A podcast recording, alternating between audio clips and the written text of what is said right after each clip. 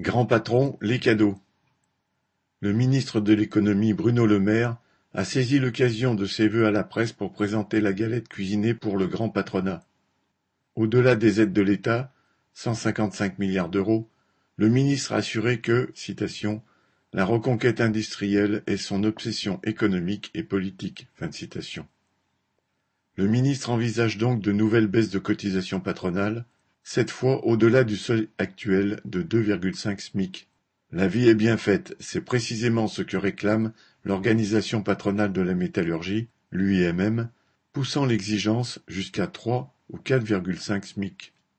La hotte de Bruno Le Maire étant une vraie corne d'abondance, il y aura aussi la poursuite de la baisse des impôts dits de production, dont la CVAE, cotisation sur la valeur ajoutée des entreprises, et la CFE, cotisation foncière des entreprises, qui a déjà permis aux industriels d'économiser 10 milliards d'euros en 2021, et ce au détriment du budget des régions.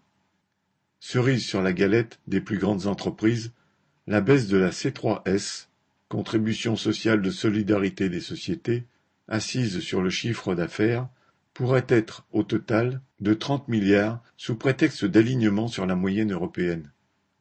Le maire peut encore mieux faire puisque lui-même réclame jusqu'à 35 milliards de baisse. Pour mémoire, le crédit impôt recherche, CIR, est toujours en vigueur et devrait en 2022 rapporter aux capitalistes 7 milliards d'euros.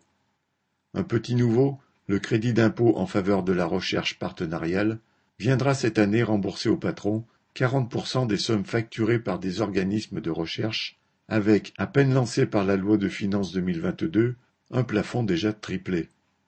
Et puisque Macron a fini par baisser le taux d'impôt sur les sociétés à 25% à partir du 1er janvier 2022, faisant perdre par là à la population 11 milliards d'argent public sur la durée de son quinquennat, la belle humeur des capitalistes est largement motivée. Il y a sans doute aussi matière, pour l'annonceur de bonnes nouvelles Bruno Le Maire, à espérer leur soutien pour une place avantageuse dans le futur gouvernement Macron II. Viviane Lafont